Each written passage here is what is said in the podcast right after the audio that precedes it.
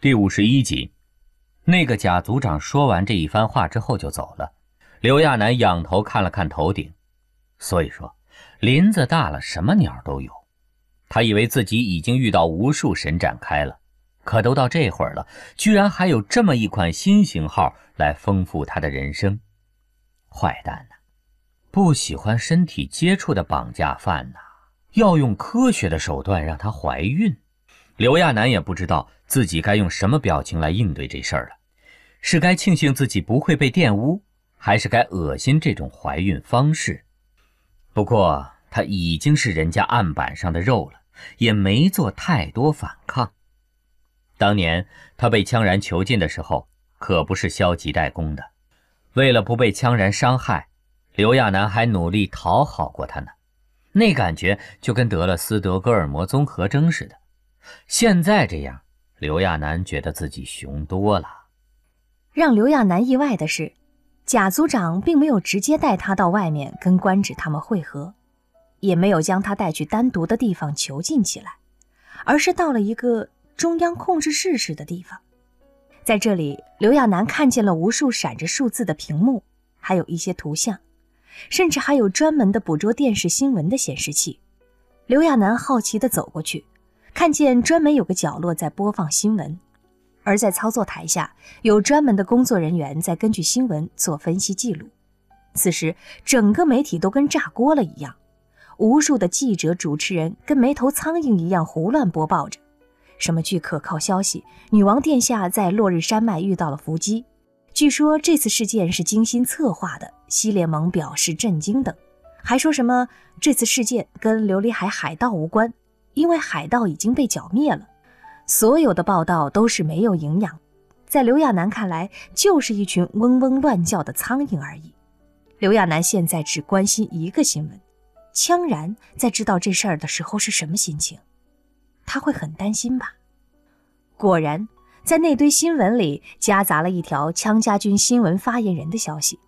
那人穿着羌家军的衣服，面色凝重地对着镜头发表声明。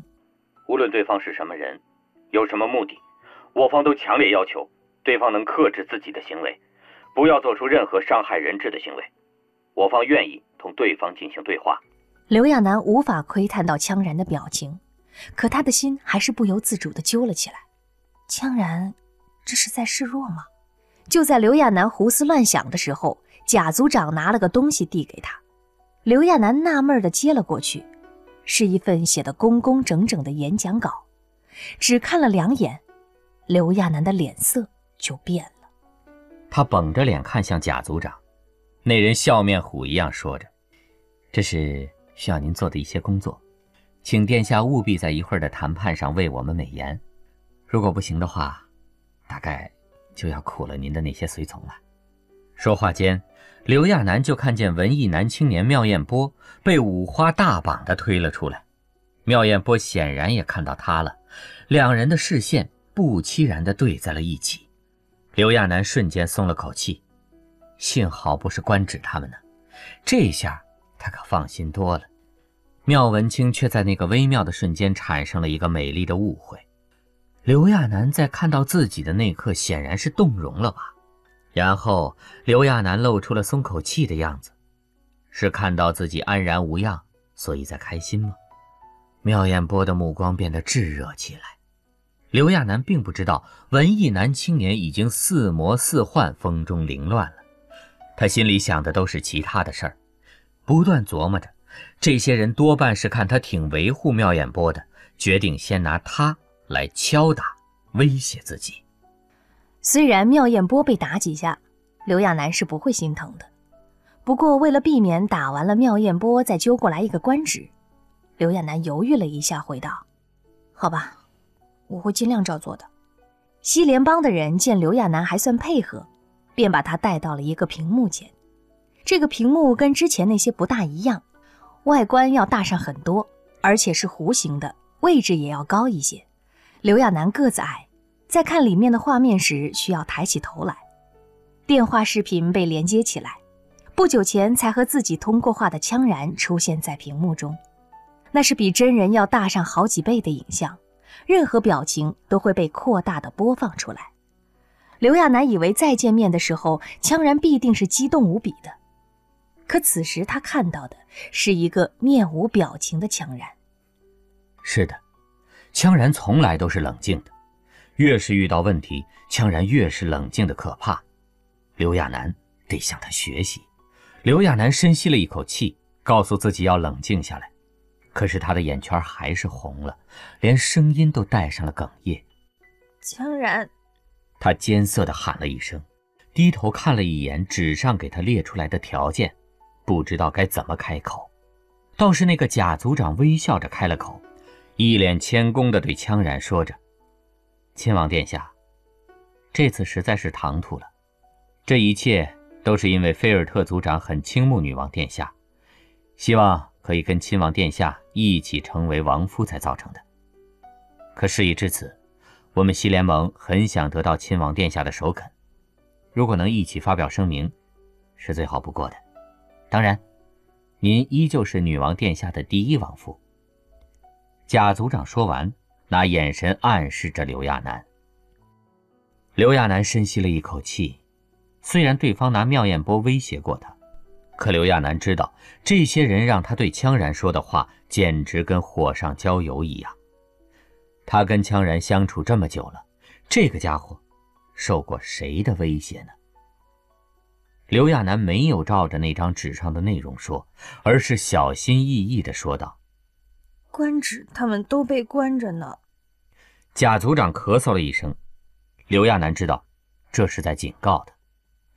刘亚楠眼睛红红的，停顿了好一会儿，才继续说道：“我一会儿会发表声明。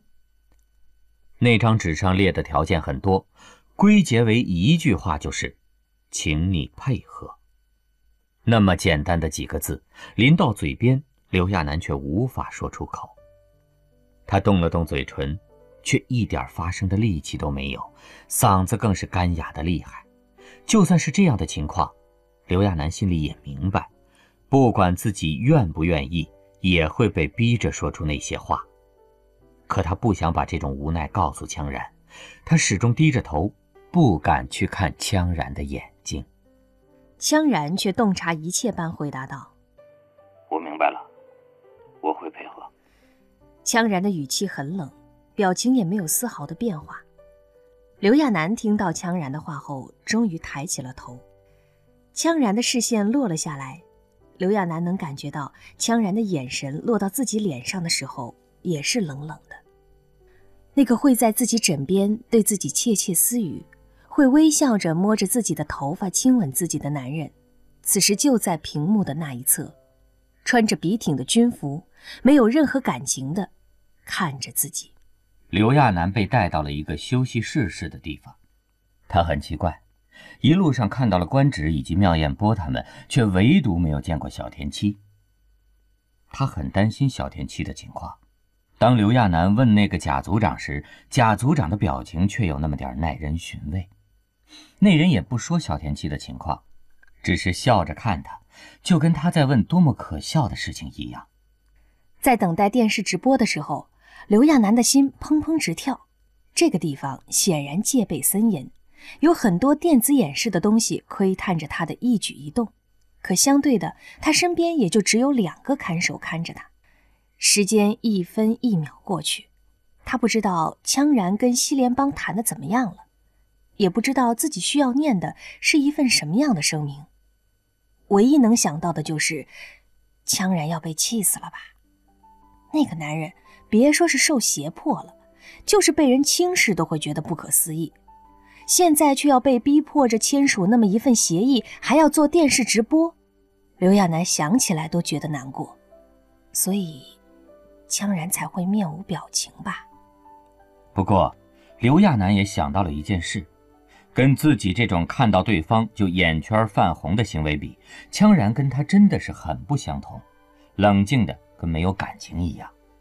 所以，有些人天生不适合儿女情长。即便看上去很喜欢自己，好像两人关系很好，可真遇到事儿，依旧可以冷静地分析情况，做出正确判断，情绪丝毫不会受到影响。刘亚楠一方面觉得羌然好厉害，另一方面又明白了自己跟对方的差距。不管他多么努力，说白了，他的思维和能力还是决定了他只能是个普通人。高雅大方的女王气质，他就算再努力也很难修炼出来。不过刘亚楠也不是那么容易气馁的，他想着，就算是普通人，只要努力，总也可以做得好一些。刘亚楠胡乱想着，时间一分一秒的过去。期间，刘亚楠觉得困，还睡了一小会儿。门外的看守也在不断的走动着，还有人进来给他送了点零食和饮品。就是不管是托盘还是装饮料的杯子，都是用纸做的。就连他所在的地方，桌椅也是被固定在地上的，显然是为了预防他自残。刘亚楠拿着水杯喝了几口，又勉强吃了点点心。不管心情多焦急，他都要坚强起来。这么一分一秒的熬着，不知道过了多久，刘亚楠忽然觉得整个地震动了一下，有一种闷雷似的声响。他起初还以为是地震了呢，可随后地面又震动了一下。这次不光地面在震动，连头顶的照明设备都在晃动，而且有更响的声音响了起来。地震没有配上打雷的道理的呀！刘亚楠马上反应过来。这是遭到炮击了吗？他一下精神起来，忙从躺椅上站起，往外看去，就见外面的看守也是脸色骤变，其中一个更是用通信器跟什么人联系着。那人不断询问着出了什么事，可是很快，通信就中断了。这个时候，那个拿着通信器的看守脸色彻底变了。随后，那两个看守说了几句话，拿着通信器的那个就急匆匆地跑了。此时，刘亚楠的门前只剩下了一个看守。他原本都不敢想逃跑的事儿，实在是这个地方太封闭了，周围的道路纵横交错，又到处都是监视器。可现在，真的是千载难逢的机会。不管是不是遇到了攻击，刘亚楠知道自己这是在玩火。可是地面还在不断颤抖，头顶已经开始落下碎屑了。刘亚楠趁机叫了出来，装作被惊吓到的样子，喊着：“我好害怕，我我被砸到了，麻烦开一下门好吗？”外面的守卫也看到了里面的情况，除了不断掉落的瓦砾，头顶的照明灯也在不断晃动着。大概也是出于安全考虑，那个看守真的给刘亚楠打开了门。刘亚楠捂着嘴挤出了门口，剧烈的咳嗽着。那个看守也吓坏了，还以为刘亚楠被伤到了哪里。就在对方俯身要看自己的那一刻，刘亚楠心一横，迎面打了过去。刚刚地面抖动，那些原本固定在地面的桌椅都挪动了位置。刘亚楠趁机把椅子上的一根横杆抽了出来。他这辈子除了打过枪然几下狠的外，就没对别人动过手，更别说拿木棍去敲人的头了。可是，偏偏就是因为刘亚楠太无害了。看着又是细胳膊细腿的，那个看守没有防备，这一下正敲在他的头上，他没吭一声就倒在了地上。刘亚楠也不敢去看那个看守被敲得怎么样了，一看对方倒下了，他二话不说，一路狂奔的往没人的地方跑。那个地方的道路四通八达的，可此时在被炮轰的情况下，不管是照明还是甬道都在晃动，中间更是有无数碎石跟土块掉落。有些地方晃动的太厉害了，还有照明设备整个砸了下来。刘亚楠吓了一跳，因为那东西就砸在他面前，只差两步就会把他砸个正着。他倒退了一步，发现那个安装照明设备的地方居然还有一个像通风口一样的地方。他知道，西联盟的人发现他不见了，多半会地毯式搜捕他。与其这样没头苍蝇似的乱撞，还不如在这种通风口似的地方躲一躲，万一能找到出口，就更好了。这么一想，刘亚楠用手抠着四周的墙壁，靠着手脚的力量爬到了通风口内。这个通道还算大，他可以爬着走。只是里面特别黑，他左右看了看，除了有照明设备的地方外，大部分地方都是黑黑的。这种情况太瘆人了，尤其这还是个密闭的空间。就在刘亚楠不知道该怎么做的时候，他整个人跟着通风口颤抖了一下。那些轰炸越来越密集了。刘亚楠深吸了口气，不管外面是什么情况，他都得先把自己藏起来。只要不被找到，西联盟的人就不敢对官职和小田七他们怎么样。可是该怎么走，刘亚楠实在是拿不准主意，只能凭着直觉向着一个方向前进。随着炮轰的密集，起初还是隔一会儿出现一次颤动，现在已经变成不断的抖动。刘亚楠都要被颠傻了，头顶更是时不时的掉落粉尘碎屑。幸好都是小块的，可是下面的人就倒霉了。刘亚楠时不时能听到惨叫的声音，不知道是被砸到还是被什么炸伤的人发出的。渐渐的，连他所在的通风口都不安全了。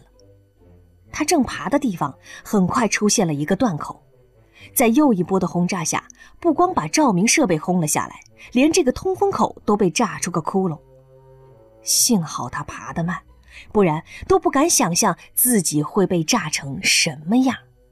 刘亚楠在上面偷偷往下看了一眼，下面不断传来惨叫声，还有呼救声，有不少人在跑来跑去的。刘亚楠心里害怕，不管是被炸死。还是被那些人发现，都没有好果子吃。他没办法，只好返回，继续找别的通道。这一次情况更恶劣了，之前还偶尔有照明设备照明呢，在几波轰炸后，所有的照明设备都失去了作用。这下不光是通风口，连下面的甬道也是漆黑一片。刘亚楠现在简直是寸步难行。就在这个时候，一个什么东西还从他手上跑了过去，感觉毛茸茸的，也不知道是老鼠还是什么。刘亚楠瞬间汗毛都立了起来，因为什么都看不到，被吓得人都傻了，不敢移动分毫。那些恐怖的想象差点没把刘亚楠吓晕过去。从那之后，刘亚楠就觉得有什么东西在啃他脚上的鞋子。刘亚楠整个身体都缩了起来，可是有更多毛茸茸的东西绕着他转。这次不光是鞋子，他的衣服边都被那些东西啃上了。刘亚楠都蒙住了。就在这个时候，一抹淡淡的黄光从他手边散发出来。刘亚楠起初还以为是照明设备又恢复了呢，可看清楚发光的东西后，他整个人都惊住了。淡黄色的光是从他的手腕那里散发出来的，这是当初野兽送他的手链，虽然价值不高，可他一直当做宝贝似的戴着。后来小田七说过，这是水晶。现在看来，这个世界的水晶跟他以为的水晶好像不是一样的。这东西显然有点夜明珠的感觉，也不知道含的是什么矿物质，在这种地方居然会发光。刘亚楠这下终于看清楚围着自己的是什么了。刘亚楠也不确定是不是老鼠，看着倒是有点小仓鼠的感觉，有的只有他的大拇指大。他大概看了看，十几只的样子。刘亚楠这才长出了一口气，又擦了擦冷汗，简直要吓死他了，还以为自己要喂耗子了呢。这些小家伙显然是害怕光的。刘亚楠的手腕刚刚靠近他们，就吓得吱吱乱叫的跑掉了。虽然很微弱，不过在这串手链的照明下，刘亚楠的眼睛倒是渐渐适应了黑暗。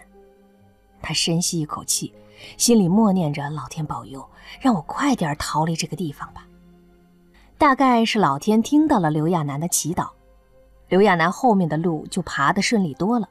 感觉整个通风口再也不是歪七扭八的了，虽然也有抖动，还有震耳欲聋的声音，可是掉落的碎屑好像少了一些。显然，他所在的地方工事要比其他地方坚固很多。不知道爬了多久，膝盖都被磨破了。他终于在前面发现一个出口式的地方，只是被什么封着。